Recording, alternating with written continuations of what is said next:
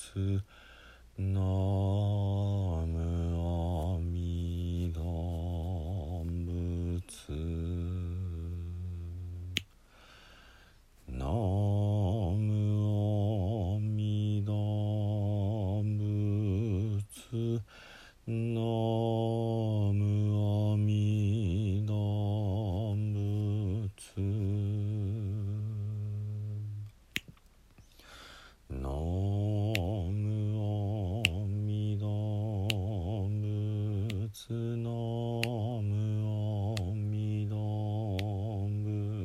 ます。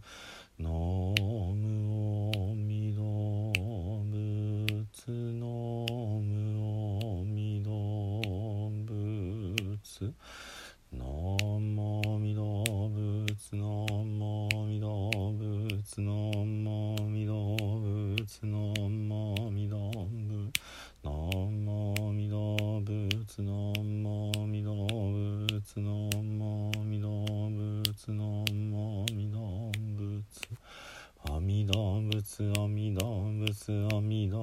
仏阿弥陀仏阿弥陀仏阿弥陀仏阿弥陀仏阿弥陀仏阿弥陀仏阿弥陀仏阿弥陀仏阿弥陀仏阿弥陀仏阿弥陀仏阿弥陀仏阿弥陀仏阿弥陀仏ナムアミダ仏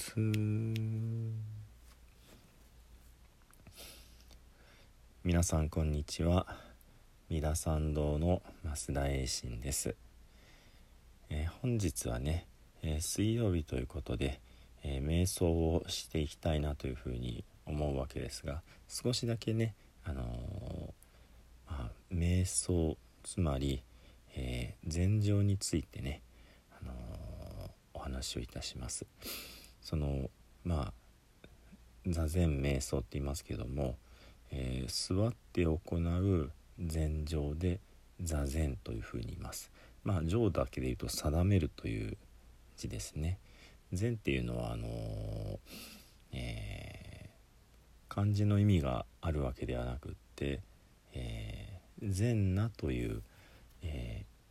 インドの言葉から、えー禅の一文字を取っています。で禅那っていうのは心がこう集中してまあ静かになるそういう状態のことなんですね。で定めるというのは、えーまあ、中国語、まあ、漢字でねその心が定まるという意味を表しています。禅っていうのがインドの言葉。情ってのが中国の言葉でそれをひっつけて禅情というふうに言います。で座ってする、え禅情のことを座禅っていうふうに言うわけですね。であの、まあ、特に禅宗の方なんかは、えー仏教というのは、えー禅情がね一番、えーまあ、座禅が一番大事だってことをおっしゃるわけですね。これはお釈迦様も座禅をして悟られていますので、あのとても正しいことだと思います。でね、あのこの心が定まっていくっていうことを、えーまあ繰り返し行うっていうのはどういう意味があるかというとつまりですね、あのまあ、一つの例えで言うとその私たちの心は普段あちこちバラバラに向いていてしかもいろんなことをねお互い矛盾するようなこともこう考えたりしてまあ混乱してるわけですね。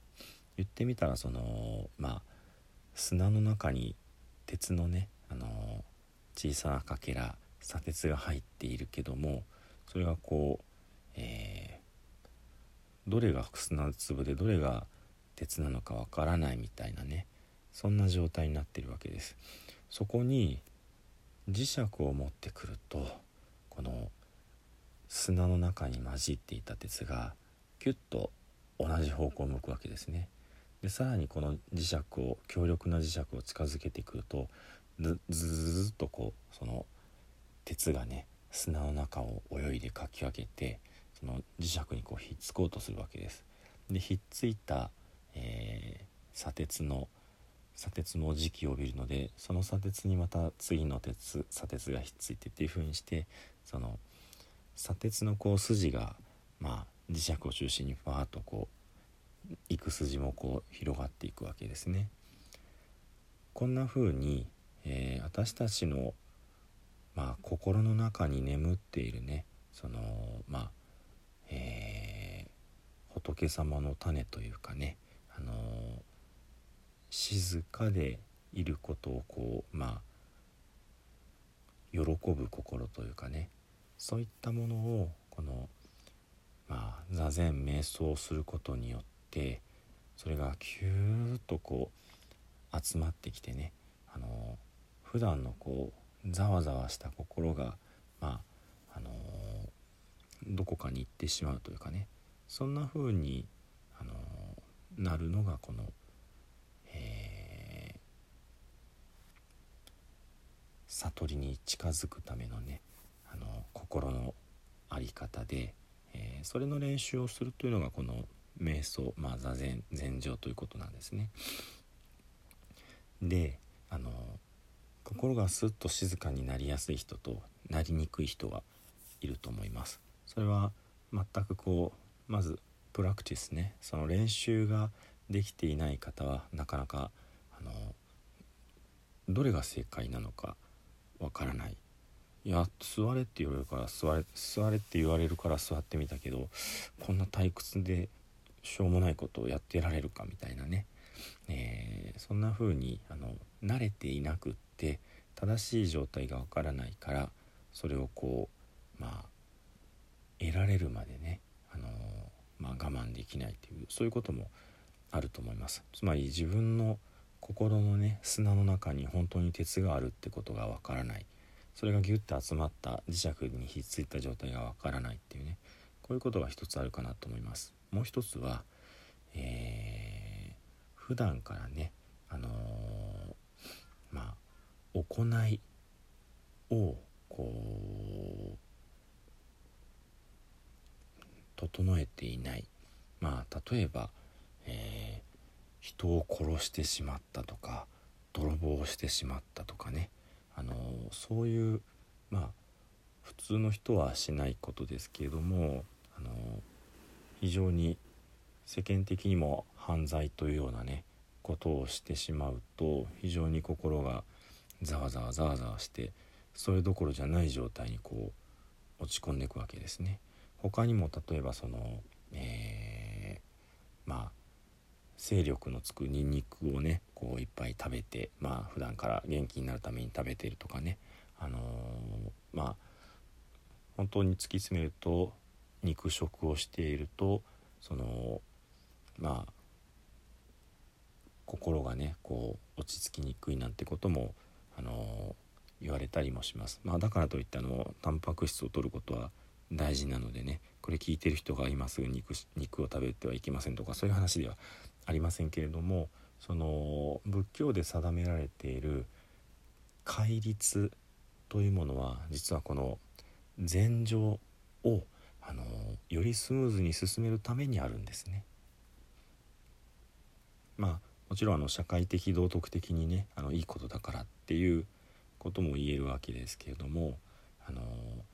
仏道修行という悟りを開くという目標に行くためには、えー、禅情をしなければいけない。瞑想しなければいけない。なぜならお釈迦様もそうやって悟りを開かれたからです。でも禅情に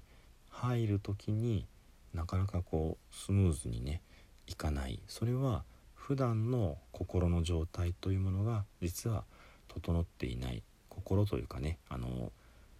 体の行いも言葉の行いも心の行いも全てひっくるめて普段からあの配慮していない。ざわつきがあるとそのそもそも、え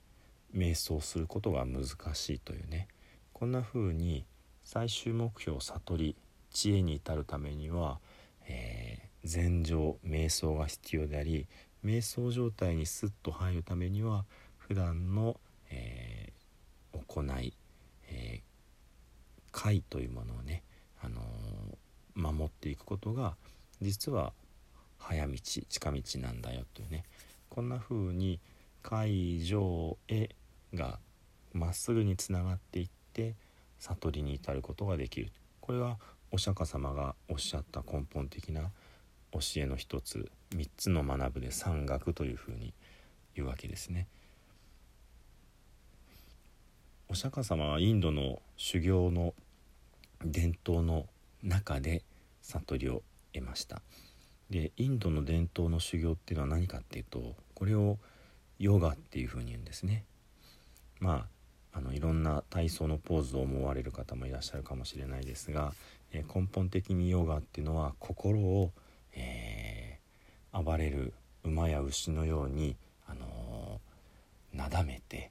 でくびきをつけてね、まあのえー、口に紐つけてねピシピシってやって思った方向にこう、えー、進ませるっていうのがヨガということの根本的な意味になります。ですので心をコントロールするのがヨガで、えー、情が禅情がゴールなんですね。で禅情を滑らかにするためにその普段からいろいろな行動を配慮する解というものが必要だってヨガはこの解と情の2つの学問2学でできてるっていうふうに言われます仏教はその情の先に知恵仏様の悟りというものを見いだして二学ではなく三学ということをまあ打ち出しただからヨガの伝統をしっかりと守りそれを踏まえながらさらにその一歩先に到達したのがお釈迦様ということになります。というわけでねちょっと話が長くなってしまいましたのであのー、座るね、あのー、まず基本的なところだけちょっとお伝えをしておこうと思います。今日はあのー、まあ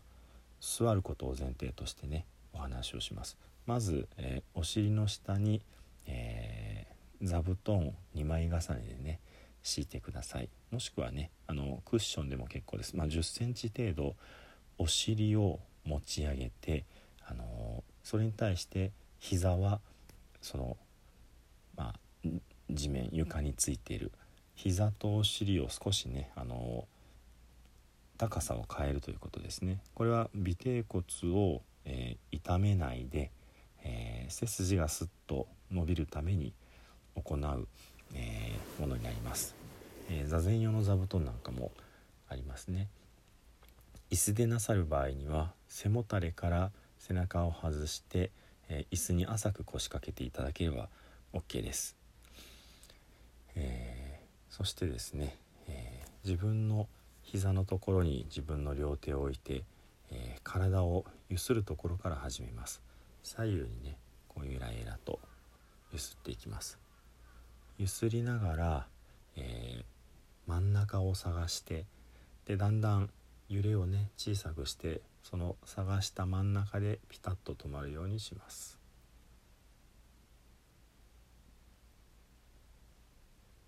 今度は前後にねゆらゆらといきます。最初はねあの、揺れを大きくしていただいてでだんだん小さくしながら真ん中を探しながら真ん中でピタッと止まります。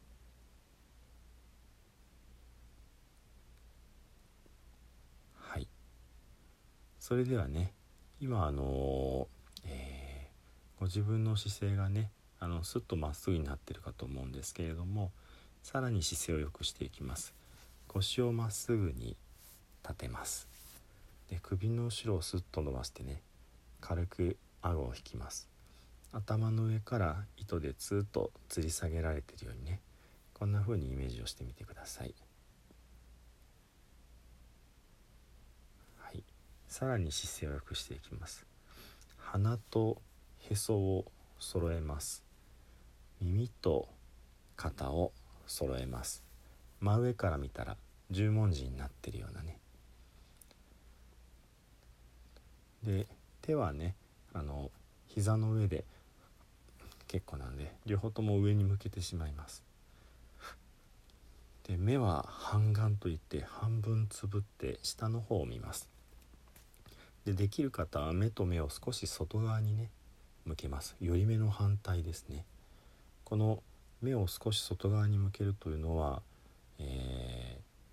ー、禅場に入る時のね目の位置になりまして、えー、お寺にお祭りされている仏様お仏像のね目もそのように少しだけ外側に向いてね、あのー、まあ、再現されていますのでね、まあ、皆さん今仏様のようなお顔になっているということですね。でふーっと息を吐いて吐き切ると自然に息が入ってきます。これを繰り返していきます。